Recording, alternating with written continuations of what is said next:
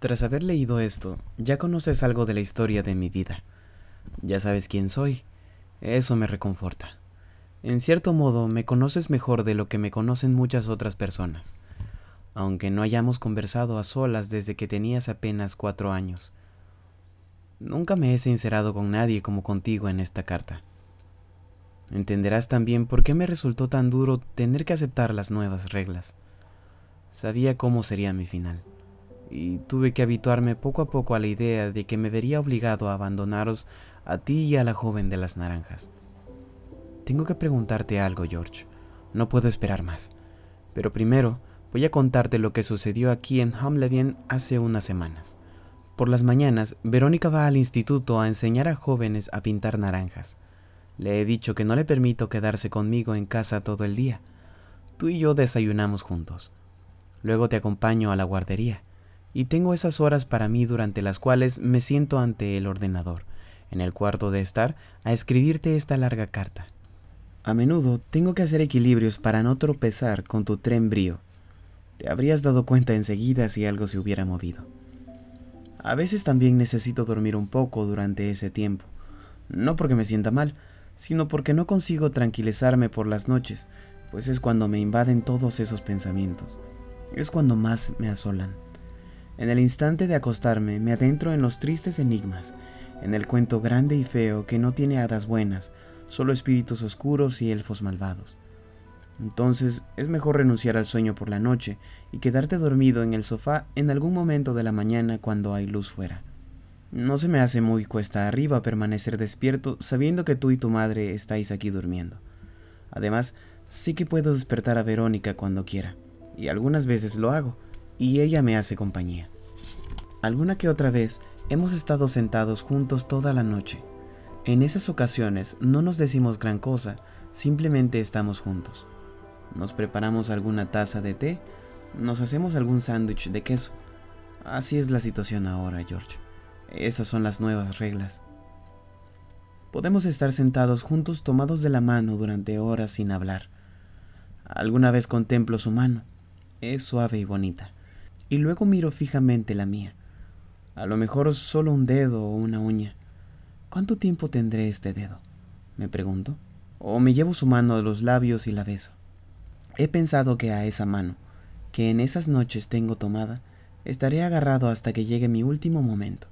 Tal vez en la cama del hospital y tal vez durante muchas horas, hasta que por fin suelte las amarras y también la mano.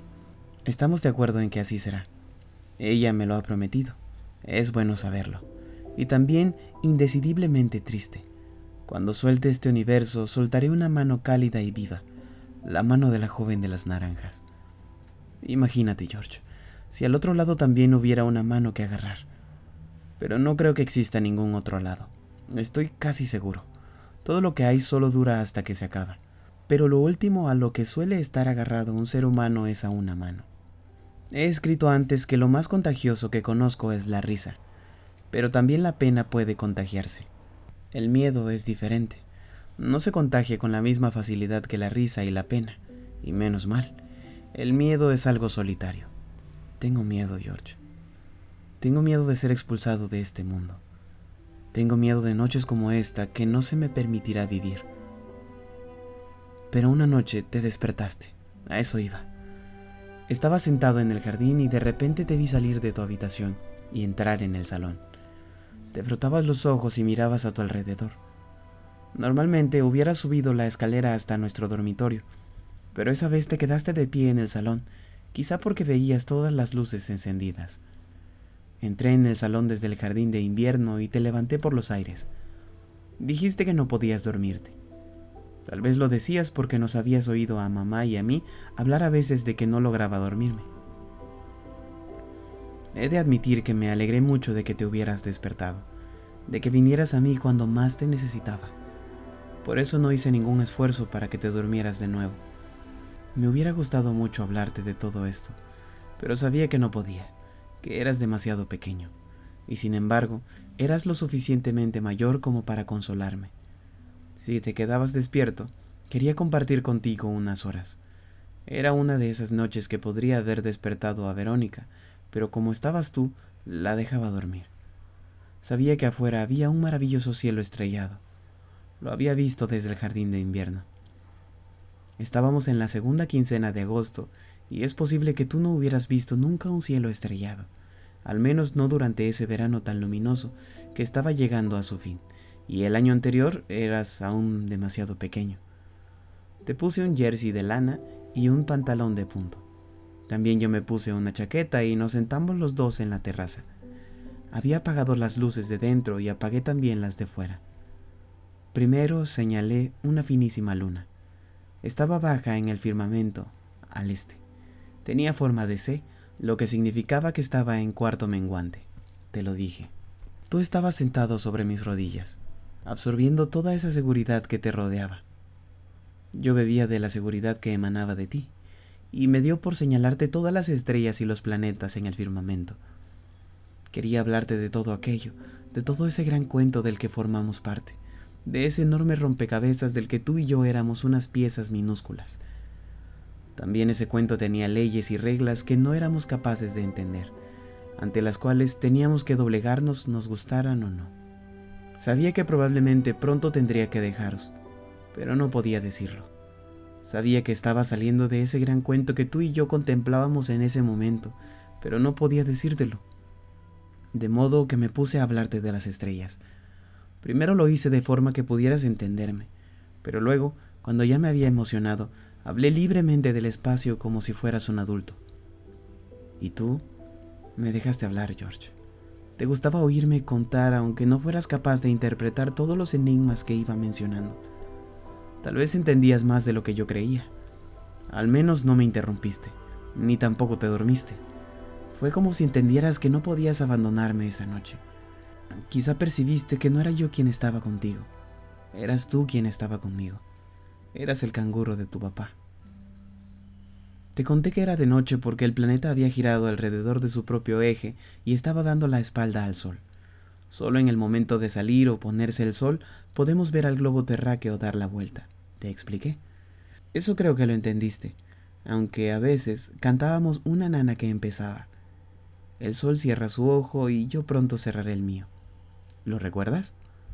Te señalé Venus y te dije que esa estrella era un planeta que daba vueltas alrededor del Sol de la misma manera que la Tierra. En esa época del año podíamos ver Venus bajo en el firmamento al este, porque el Sol brillaba sobre él de la misma manera que lo hace sobre la Tierra. Luego te conté un secreto. Te dije que pensaba en Verónica cada vez que miraba ese planeta, porque Venus era una antigua palabra asociada al amor. Casi todos los puntos luminosos que veíamos en el cielo eran estrellas de verdad, te expliqué, y brillaban por su cuenta, exactamente igual que el sol, porque cada estrellita en el cielo era un sol ardiente. ¿Sabes lo que dijiste entonces? Pero no nos quemamos la piel con las estrellas.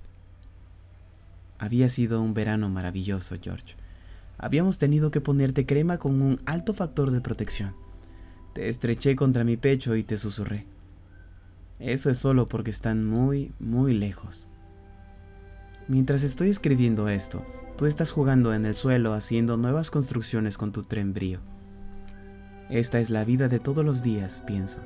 Esta es la realidad, pero la puerta para salir de la realidad está abierta de par en par. Son tantas las cosas de las que tengo que despedirme, son tantas las cosas que dejamos atrás. Hace un ratito te acercaste a mí y me preguntaste qué estaba escribiendo en el ordenador. Te contesté que estaba escribiendo una carta a mi mejor amigo. Tal vez te extrañara un poco la tristeza en mi voz al decir que estaba escribiendo una carta a mi mejor amigo. Preguntaste, ¿es para mamá? Creo que te dije que no con la cabeza. Mamá es mi novia, dije. Eso es algo muy diferente. ¿Y quién soy yo? preguntaste. Me pusiste en un aprieto pero te tomé en brazos. Te apreté fuertemente contra mí y te dije que eras mi mejor amigo. Por fortuna, ya no preguntaste nada más. No podías pensar que la carta fuera para ti, y a mí me parecía curioso imaginarme que un día la leerías. El tiempo, George. ¿Qué es el tiempo? Continué contando, aún sabiendo que no eras ya capaz de entender lo que te estaba diciendo. El espacio también es muy viejo, dije. Tal vez tenga 15 mil millones de años, y sin embargo, nadie ha conseguido enterarse todavía de cómo se creó. Convivimos en un gran cuento que nadie sabe lo que es. Bailamos, jugamos, charlamos y reímos en un mundo que no tenemos ni idea cómo surgió. Ese bailar y jugar es la música de la vida, dije. Lo encuentras por todas partes donde hay seres humanos, de la misma manera que hay tono de marcar en todos los teléfonos. Echaste la cabeza hacia atrás y me miraste. Lo del tono del teléfono lo entendiste. Te encantaba levantar el auricular y escucharlo. Entonces, George, te hice una pregunta, la misma que quiero hacerte ahora que ya eres capaz de entenderla. Por esta pregunta te he contado la larga historia sobre la joven de las naranjas. Dije, imagínate que hace miles de millones de años, cuando todo se creó, te encontraras en el umbral de este cuento y pudieras elegir si quieres nacer a una vida en este planeta. No sabrías cuándo vivirías, ni tampoco el tiempo que permanecerías aquí pero de todos modos no serían más que unos cuantos años. Lo único que sabrías es que, si eliges entrar en el mundo, tendrías que despedirte y dejarlo todo algún día, cuando llegara el momento. Tal vez te causara mucha pena, porque muchos seres humanos opinan que la vida en este gran cuento es tan maravillosa que se les saltan las lágrimas con solo pensar que se va a acabar. A veces es todo tan bueno aquí que duele mucho pensar que un día se acabará. Estaba sentado en mis rodillas sin moverte. Añadí, ¿qué habrías elegido tú, George, si una fuerza mayor te hubiera permitido elegir? Tal vez podamos imaginarnos una hada cósmica en este gran cuento de misterio. ¿Habrías elegido vivir una vida en la Tierra, larga o corta, dentro de cien mil o cien millones de años? Creo que respiré con dificultad un par de veces antes de proseguir. ¿O te habrías negado a participar en el juego por no aceptar las reglas? Seguías inmóvil sobre mis rodillas. Me pregunto en qué estabas pensando. Tú eras un milagro vivo. Me pareció que tu pelo rubio olía a mandarinas. Eras un ángel de carne y hueso. No te habías dormido, pero tampoco dijiste nada. Estoy seguro de que me oíste, incluso es probable que me escucharas, pero no pude adivinar lo que se movía dentro de tu cabeza. Estábamos muy juntos y sin embargo había de repente una gran distancia entre nosotros. Te apreté aún más fuerte. Tal vez pensaras que era para que no pasaras frío. Pero te fallé, George, porque me eché a llorar. No era mi intención, y enseguida intenté recobrar la serenidad. Pero lloré. Durante las últimas semanas me había hecho muchas veces esa misma pregunta. Hubiera elegido vivir una vida en la tierra sabiendo que un día, de repente, me sería arrebatada tal vez en medio de una gran felicidad. ¿O habría rechazado desde el principio ese agitado juego de dar y quitar? Pues solo venimos al mundo una vez. Las puertas del gran cuento se nos abren y colorín colorado este cuento se ha acabado. No estaba muy seguro de lo que hubiera elegido. Creo que me habría negado a aceptar las condiciones. Tal vez habría rechazado cortésmente la oferta de visitar el cuento, e incluso es probable que no hubiera contestado tan cortésmente. Tal vez habría dicho con un bramido que el dilema en sí estaba tan cargado de maldad que no quería saber nada de él. Eso pensaba justo en ese momento, sentado en la terraza, contigo sobre las rodillas. Estaba seguro de que habría rechazado la oferta en su totalidad. Si hubiera elegido no meter la cabeza en el gran cuento, no habría sabido lo que me iba a perder. ¿Entiendes lo que quiero decir con eso?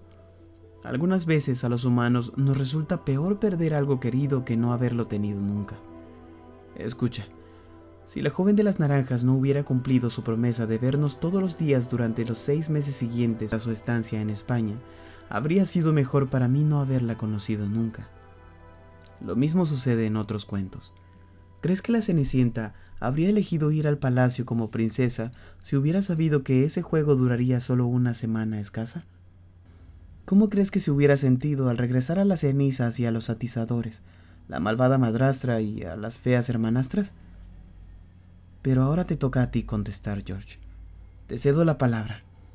Fue sentado contigo en la terraza bajo el cielo estrellado cuando decidí escribirte esta larga carta.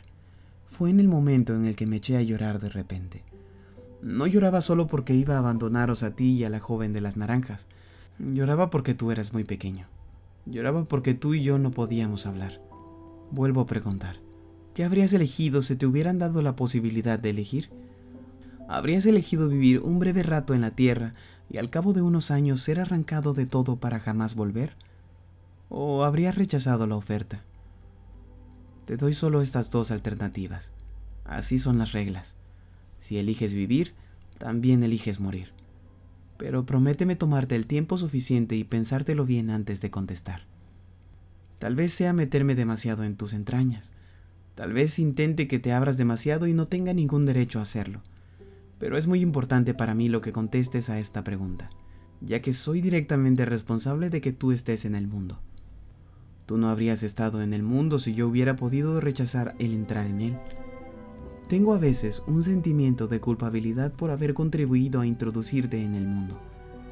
En cierto modo, soy yo quien te ha dado la vida, la joven de las naranjas y yo, claro. Pero también somos nosotros los que vamos a arrebatártela. El dar la vida a un niño no es solo darle el gran regalo de la vida, también es arrebatarle ese mismo regalo inconcebible. Tengo que ser sincero contigo, George. Yo habría rechazado la oferta de un Velos Tour, tipo Conoce el mundo por el gran cuento. Y si tú piensas como yo, me siento culpable de lo que he ocasionado. Me dejé seducir por la joven de las naranjas. Me dejé tentar por el amor. Me dejé convencer por la idea de tener un hijo. Ahora me llega el arrepentimiento y la necesidad de la reconciliación. ¿He hecho algo mal? Me pregunto. Lo vivo como un sangriento conflicto de conciencia y necesito dejar las cosas en orden antes de desaparecer. Pero ahora, George, puede surgir un nuevo dilema, que tal vez no sea tan difícil o tan maligno como el primero.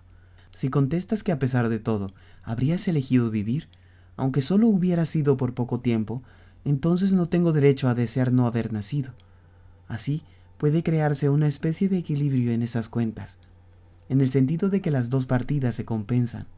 Naturalmente, eso es lo que espero. Incluso es el motivo por el que escribo. No podrás contestarme directamente a la gran pregunta que te he hecho, pero puedes hacerlo indirectamente. Puedes responder mediante la manera en la que eliges vivir esta vida que empezaste cuando Verónica, un médico desobediente del hospital y yo brindamos por ti con champán. Ese médico del champán fue una buena hada para ti, estoy completamente seguro. Ahora podrás dejar de lado este mensaje mío. Ahora te toca vivir a ti. Mañana ingresaré en el hospital, así que mamá te llevará a la guardería. Tuve que escribir esto también, y he de añadir, no puedo prometer que vaya a volver más a Hamledian. George, una última pregunta. ¿Puedo estar seguro de que no existe vida alguna después de esta?